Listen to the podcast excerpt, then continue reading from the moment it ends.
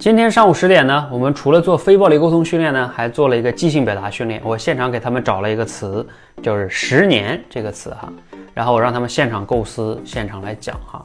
我们做即兴表达训练呢，我以前在课程里讲过，最主要的是你拿到一个话题啊，你其实第一步不是先要去想怎么讲，而是要先给自己提问。啊，你看你能对这个问题提出来多少个问题？你找一个你能回答的问题，其实你即兴表达就能讲了哈。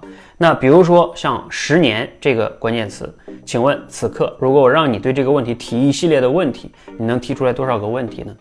你如果能提出五个，然后找到一个能去回答的，你不就能讲了吗？好，那我们今天上午呢，我自己也提完问题，我自己也在想哈，然后我们的教练们也在想。啊，那他们呢想到了一些问题，我给大家去分享一下，你对照一下，看看你有没有想到，或者你还能想到新的，你可以评论区分享一下。我们有教练想到的是说，如果回到十年前，我会如何去选择自己的这种生活哈？那他自己还有展开来讲啊，什么呃学校啊、家庭啊、工作啊等等哈，这个就是里边具体的就是条理表达了，我们就不说了，我们就说这个问题。那我们还有一个教练呢，他讲的是说。呃，种一棵树最好的是十年前，要么就是现在。哎，他用这个也是，其实是就是为什么我们要现在行动？其实在讲这个话题哈。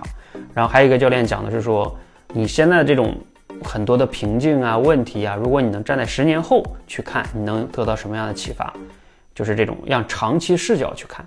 我自己呢还想到了两三个哈，比如说分别是，呃，人生中重要的三个十年，我们应该怎么样过？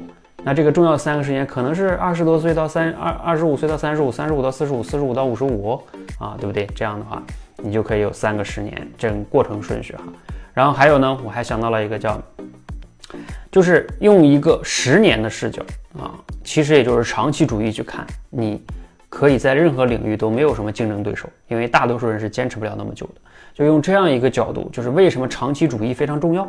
啊，为什么坚持什么事坚持十年很重要？哎，这个也是一个角度。